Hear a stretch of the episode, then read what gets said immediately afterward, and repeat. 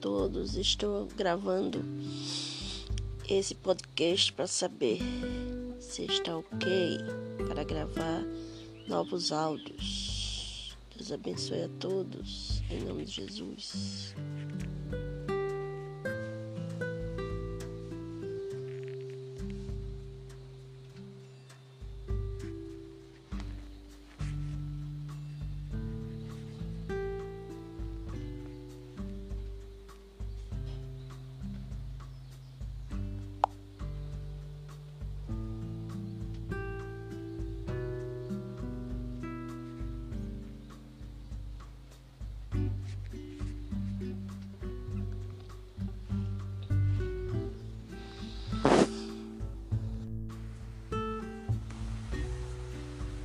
Estamos hoje com a segunda lição. Ela fala do alvorecer de um novo tempo. João 14, 16 ao 20 diz que Ele vos dará outro consolador, para que fique convosco para sempre. Mas vós conheceis, porque habita convosco e estará em vós não vos deixarei órfãos, foi a promessa do Pai. Ainda pouco o mundo não me verá mais, mas vós me vereis, porque eu vivo e vós vivereis. Naquele dia conhecereis que estou em meu Pai e vós em mim, e eu em vós.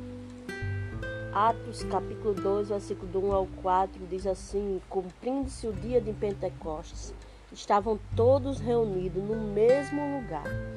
E de repente veio do céu um som, como de um vento veemente e impetuoso, e encheu toda a casa em que estavam assentados. E foram vistas por eles línguas repartidas como que de fogo, as quais pousaram sobre cada um deles. E todos foram cheios do Espírito Santo e começaram a falar em outras línguas, conforme o Espírito Santo lhes concedia que falasse. Mateus 28, 20 diz: Ensinando-as a guardar todas as coisas que eu vos tenho mandado.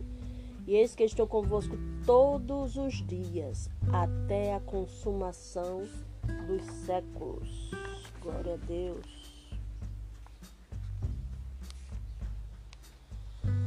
E porei dentro de vós o meu espírito, e farei que andeis nos meus estatutos, e guardarei os meus juízos e os observeis. Ezequiel 36, 27.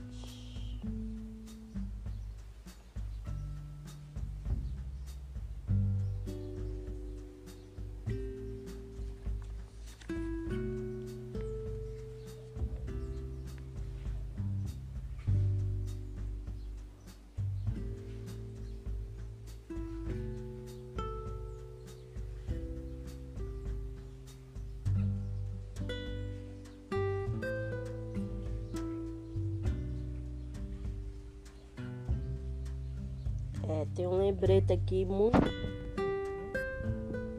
É, não basta aos educadores cristãos conhecerem bem as escrituras sagradas e demonstrarem bom domínio dos temas ligados à teologia. Eles precisam conhecer melhor e dominar a arte da utilização de recursos educacionais. Aquele que ensina deve ensinar com esmero, com prazer, com dedicação, porque será cobrado. Vamos para a palavra introdutória sobre o tema, né? O maravilhoso conselheiro esteve entre os homens. Isaías 9,6 nos fala sobre isso. E o menino nos nasceu Antes de ascender aos céus, no entanto, prometeu aos seus seguidores enviar outro consolador, para com eles ficar para sempre. Esse consolador se chama Espírito Santo. João 14,16. Que a partir do momento em que você aceita Cristo, né? Você reconhece os seus pecados, você confessa os seus pecados e os deixa, o Espírito Santo começa a habitar sobre a sua vida quando ele viesse, capacitá-los-ia a anunciar o evangelho. Tá vendo? Quando ele passa a morar em você, você não quer mais só viver é, aquilo para você. Você quer contar para outras pessoas. Você quer passar para outra, outras pessoas que vivem em conflitos, né? Pessoas conhecidas, pessoas não conhecidas. É o Espírito Santo te levando, te conduzindo para evangelizar. É, tanto em Jerusalém como em toda a Judéia e Samaria até os confins da terra. Atos 1:8. Esta promessa se cumpriu no dia de Pentecostes. De repente, conforme o Salvador prometera, todos foram cheios do Espírito Santo. Deus podia retirar dos tesouros dos céus qualquer dádiva e entregá-la a nós pessoalmente, mas o que ele decidiu nos dar foi o que tinha de mais precioso. Além do seu Filho unigênito, o Espírito Santo, ele o derramou sobre a igreja no dia de Pentecostes. Nada pode ser comparado ao outro Consolador. A ação do Espírito Santo, o Espírito Santo no mundo. 1 Coríntios 2, 10 a 13, a primeira ocorrência do verbo saber. Qual dos homens sabe as coisas do homem, senão o espírito do homem que nele está? Diz respeito a um conhecimento inato, que é natural. A segunda, todavia, refere-se a um conhecimento experimental, adquirido. Assim também ninguém sabe as coisas de Deus, senão o Espírito de Deus. Revelar as profundezas de Deus. É a grande ação que o Espírito Santo realiza em nós, servos de Cristo. Sozinhos jamais teremos como descobrir seus mistérios, os benefícios da morte de Cristo verdade. Sem o Espírito Santo de Deus, eu não estaria falando aqui com vocês, né? A gente não ministraria essas aulas, a gente não louvaria, a gente não iria para a igreja, a gente não meditaria, a gente não orava, a gente não buscava, a gente não se consagrava. Mas é através do Espírito Santo de Deus que nos impulsiona a fazer a obra de Deus. Ao fim de seu ministério terreno, Jesus falou aos seus discípulos sobre a vinda e atuação do Consolador entre o rebanho, que ele reunira entre todos os que ainda vieram, viriam a aceitá-lo como Salvador. Está lá em João 16, 5 a 11. A palavra-chave nesse texto é convencerá. João 16, 8. Esse vocábulo grego Elenchei tem um sentido de persuadir, ou seja, levar a crer, ou levar a aceitar. Paulo enfatizou que os intelectuais deste mundo não poderiam ensinar o conhecimento que ele estava passando para os cristãos coríntios. Observe que o Espírito não apenas ministrou palavras para Paulo e os outros apóstolos, mas las ensinou. Os apóstolos contaram com seu próprio vocabulário e estilo o que aprenderam com o Espírito. Porém também pode ser traduzido por recriminar, acusar. É importante destacar, no entanto, que essa acusação não tem o sentido de afastar, mas de convidar à salvação. Isso eu estou dizendo a respeito da palavra convencerá. Convencerá do pecado. Observe que a palavra pecado está no singular.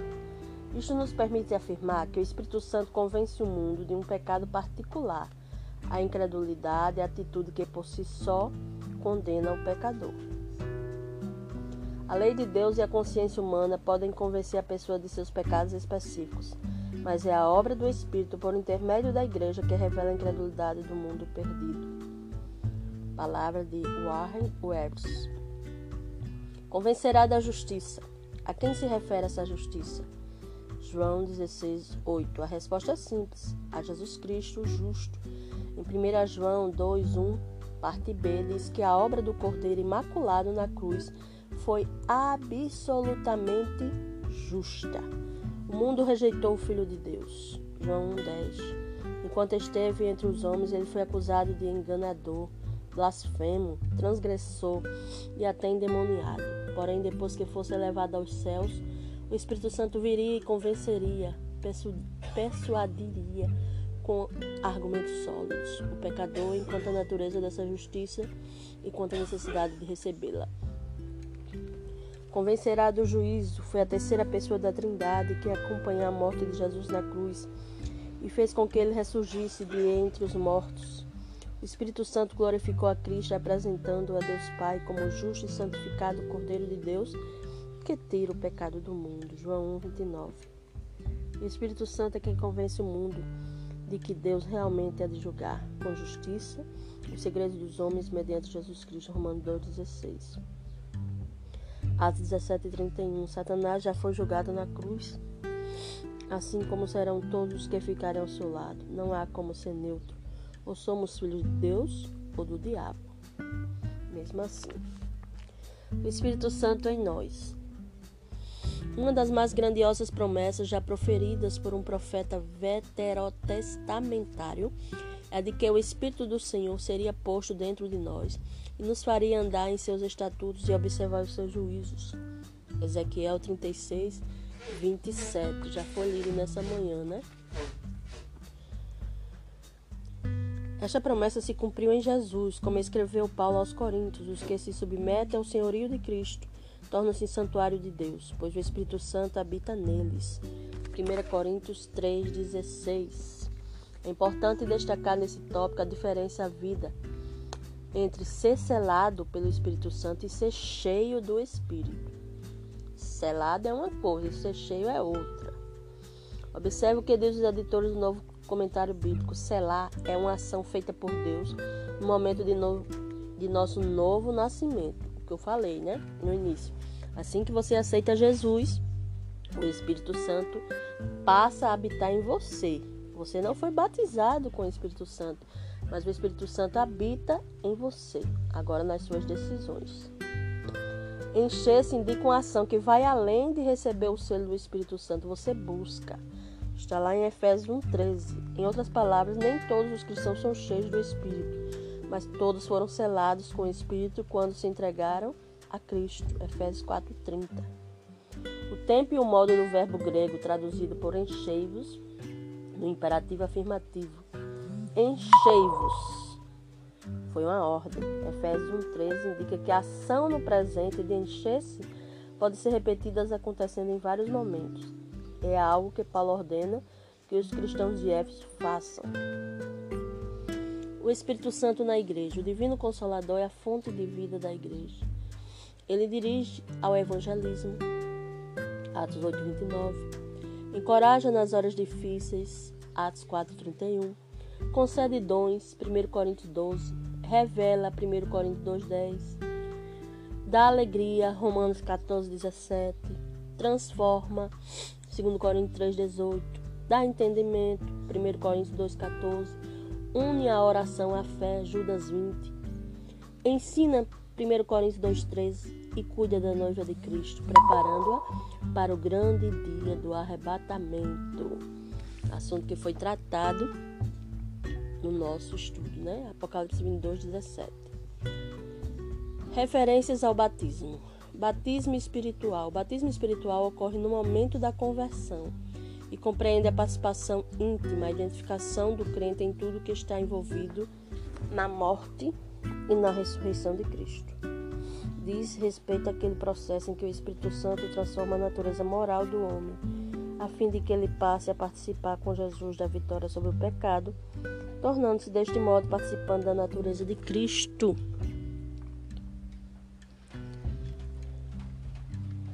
Segunda Pedro 1,4 Batismo nas águas. Ao percorrer as terras, ao derredor do Jordão, com a autoridade vinda do céu. Mateus 21, 23 a 27. João batizava judeus, pregando o batismo de arrependimento para o perdão dos pecados. Lucas 3, 3. Vale destacar que o batismo não foi inventado pelo filho de Zacarias. Nos tempos de Cristo, judeus que se convertiam ao judaísmo tinham de passar por este ritual de purificação como seu primeiro ato de adoração. Eles eram mergulhados nas águas, que simbolizava que estavam sendo purificados de seu antigo modo de vida. Ao cumprir os desígnios divinos, João Batista cumpriu dois propósitos. Preparou os judeus para receber Jesus e apresentou, apresentou Jesus a eles. João 1,31. O batismo em águas, iniciado por João Lucas 3,3, está alicerçado em um bipé. Na primeira haste está a nossa declaração íntima de que nos submetemos com batismo ao senhorio absoluto de Cristo. Na segunda haste está o precioso testemunho que damos de que somos servos fiéis de Jesus até a morte. Batismo nas águas. No Novo Testamento, os batismos, mergulhar, imergir, eram realizados por imersão. Foram mergulhados nas águas, todos os batizados por João, da forma que a igreja faz, né? Marcos 1,5. Inclusive Jesus, Marcos 1,10. O eunuco, mordomo, modo de Candace, Atos 8, 36 a 39, dentre outros. Dentro da liturgia eclesiástica existem três tipos de batismo nas águas: por imersão, que é o nosso, né? É, o batizando é mergulhado na água, por afusão, a água é derramada sobre o batizando, como a Igreja Católica faz, e por aspersão, a água é salpicada sobre o batizando. As igrejas pentecostais adotam o batismo por imersão. Jesus disse que seus discípulos deveriam ser batizados em nome do Pai, do Filho e do Espírito Santo. Mateus 28, 19.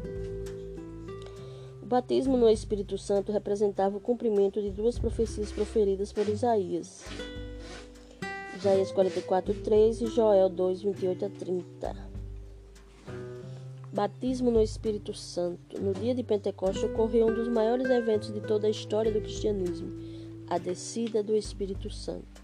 Aos 120 homens e mulheres que aguardavam o cumprimento da promessa de Jesus no cenáculo, sobreveio uma experiência em que mudou drasticamente a vida de cada um deles. Naquele dia, Pedro, com os onze, explicou aos presentes o que acontecera. O apóstolo relembrou a profecia de Joel, acrescentando que o sol se converteria em trevas e a lua em sangue, antes de chegar o grande e glorioso dia do Senhor, às 2h20. Aquele evento foi o marco da inauguração da Igreja do Senhor Jesus na Terra. O batismo do Espírito Santo é uma das doutrinas mais pontuais do movimento pentecostal no mundo. O que significa? O batismo com o Espírito Santo é um revestimento de poder concedido ao cristão. Atos 1:5, 2, 1 a 4, a gente já leu, né? Segundo essa doutrina, o batismo com o Espírito Santo é uma experiência distinta e subsequente ao batismo de regeneração, isto é, ao novo nascimento, sendo evidenciado pelo falar em outras línguas, como ocorreu no dia de Pentecostes nos exemplos verificados em Atos 2:4, 10, 44 a 46 e 19:6. Existem situações necessárias para aqueles que desejam receber essa gloriosa dádiva divina. Vejamos a seguir. Oração. O desejo de receber o batismo com o Espírito Santo é algo muito importante. Porém, empenhar-se de forma sincera e persistente na oração é um pré-requisito básico para a conquista dessa bênção singular. Se encontra lá em Atos 1, 4, 5 e 8. Jesus disse: Pedi e dá-se-vos-á, buscai e encontrareis, batei e abre-se-vos-á, porque aquele que pede recebe, o que busca encontra, e o que bate se abre. Mateus 7, 7 e 8. Fé. O derramamento do Espírito Santo começou em Jerusalém, Atos 2, 14 a 16. Estendeu-se até a Samaria, Atos 8, 14 a 17. Cesareia, Atos 10, 44 a 46. E Éfeso, Atos 19, 1 a 6. E alcança a igreja nos dias de hoje. A fé é, sem dúvida, um dos principais requisitos para recebermos o revestimento do poder. No início de Atos dos Apóstolos, os primeiros seguidores do Mestre parecem aturdidos e temorosos, mas ao final do livro eles demonstram firmeza em seu propósito de transformar o Império Romano com a mensagem do Evangelho. O que predispôs essa dramática mudança de atitude? Lucas dá-nos a resposta no segundo capítulo do seu livro. Todos foram cheios do Espírito Santo. Atos 2,4. Se fosse perguntado nesta manhã a você, de acordo com o que eu expus nesta manhã, nesta lição, o que você compreendeu do batismo espiritual? Responda para você mesmo. Que você aprendeu nesta manhã? Porque lendo e relendo, eu pude ver que o batismo ocorre no momento da conversão compreende a participação íntima, a identificação do crente em tudo que está envolvido na morte e na ressurreição de Cristo, que se encontra lá em Romanos 6, 3 a 6. Deus continue abençoando a todos, né? A próxima lição será 3 e nós traremos os dois ícones da igreja primitiva. Que é Paulo e Pedro. Deus abençoe a todos em nome de Jesus.